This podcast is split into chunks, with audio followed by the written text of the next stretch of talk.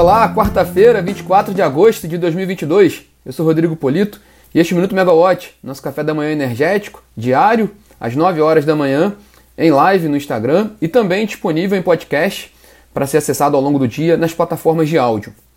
Com os principais assuntos e os destaques do dia no mercado de energia. Aqui no Rio de Janeiro hoje, 20 graus, tempo nublado e amanheceu com uma chuva fraca né, nesse início da manhã em algumas partes da região metropolitana do Rio de Janeiro. O destaque de hoje do nosso bate-papo são as tarifas de energia. Nós vamos falar bastante sobre esse tema aqui. Ontem teve alguns reajustes tarifários da ANEEL, houve discussão sobre esse tema né, e uma, uma preocupação grande no setor sobre como, como reduzir o impacto tarifário para os consumidores.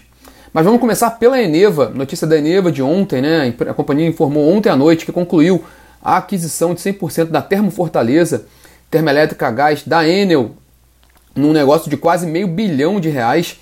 Ah, lembrando que a Termo Fortaleza é uma usina do PPT, do Programa Prioritário de Termoelétricas de 2000, aquele programa criado ainda no governo de Fernando Henrique Cardoso para lidar com a crise hídrica daquela ocasião. Então essa usina ela é um, um pouco mais antiga, de 327 megawatts de capacidade instalada.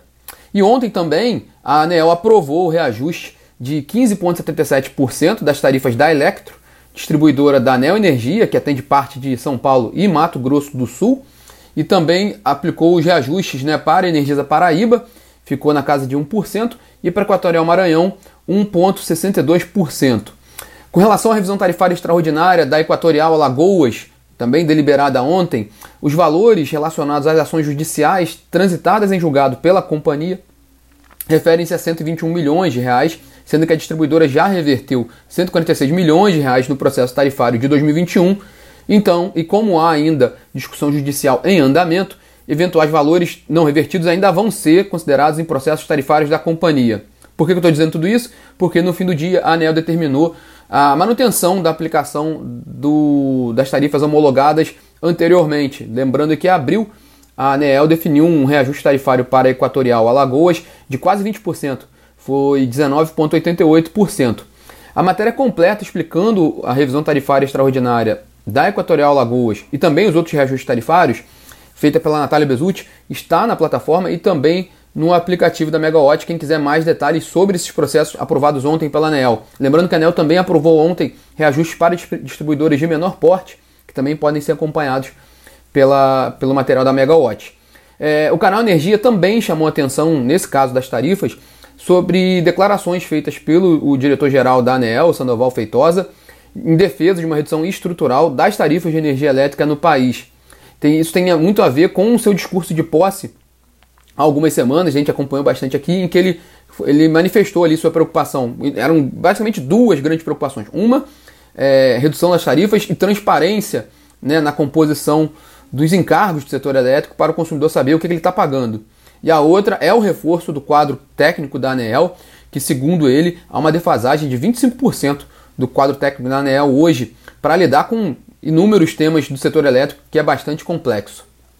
Bom, Ainda sobre tarifas, o Valor Energético trouxe uma matéria hoje informando sobre um acordo firmado por Brasil e Paraguai, reduzindo em 8,2% a tarifa de energia da usina hidrelétrica para esse ano.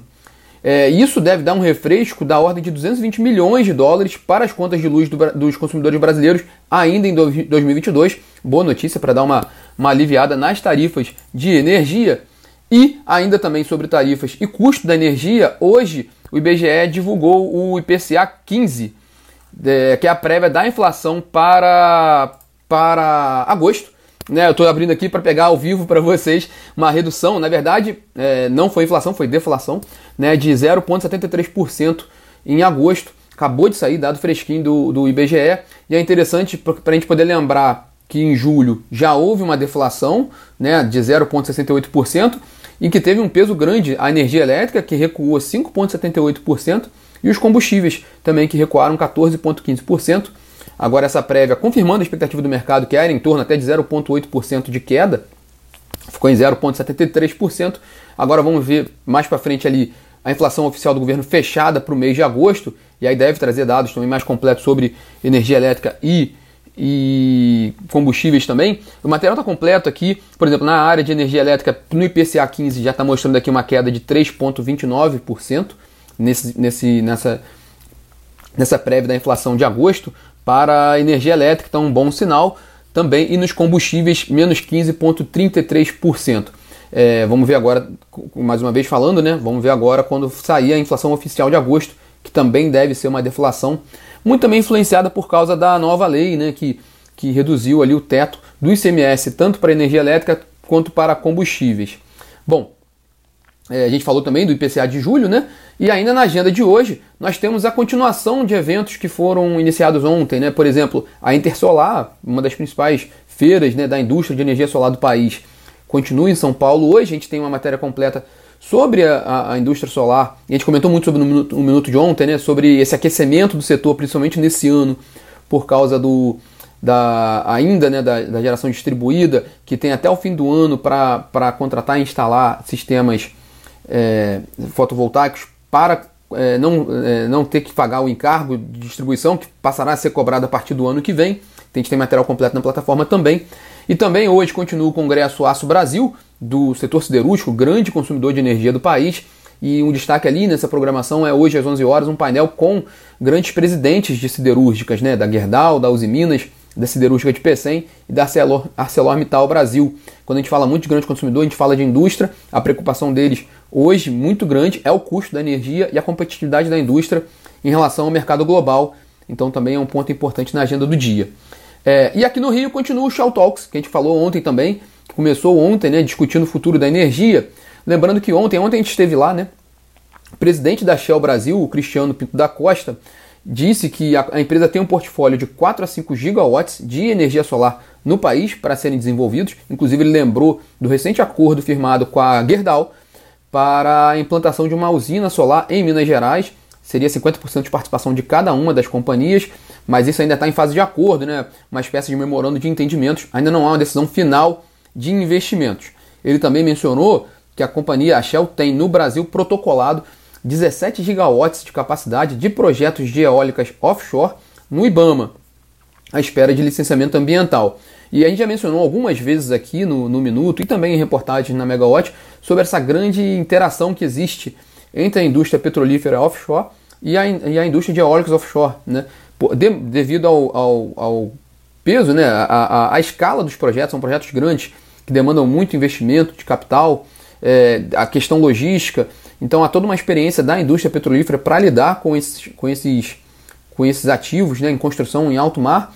Então há uma integração, além de ser um caminho que as petroleiras têm encontrado para atingir suas metas de transição energética e, e redução de emissões de gases de efeito estufa.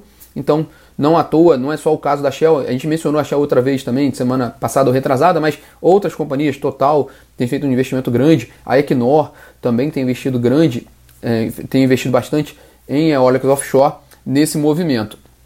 Bom, é, lá fora também a Shell fez o lançamento oficial da construção de uma planta de eletrólise de 200 megawatts de capacidade para a produção de hidrogênio no porto de Roterdã, na Holanda.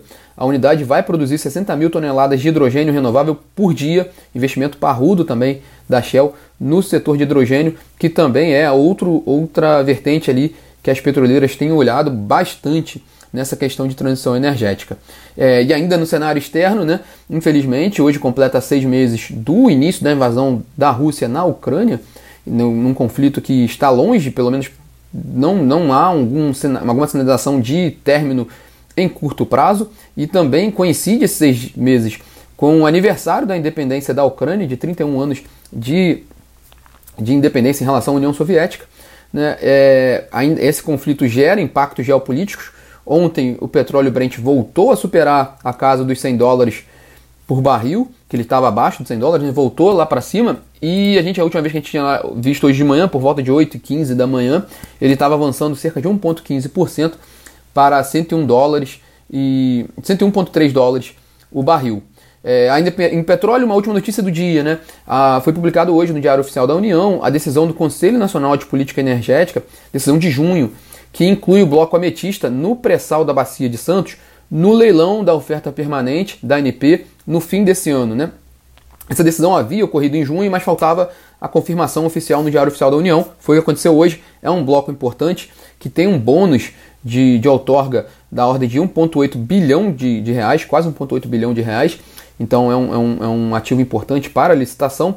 E com essa decisão do CNPE, sobe para 12 o número de áreas do pré-sal que vão ser ofertadas, vão ficar à disposição dos investidores para o ciclo de oferta permanente que está previsto para ocorrer no fim desse ano. Se eu não me engano, 16 de dezembro é a data do leilão do, do ciclo da oferta permanente desse ano, que é, vai ser o primeiro que vai incluir áreas do pré-sal sobre o regime, sobre o regime de partilha de produção.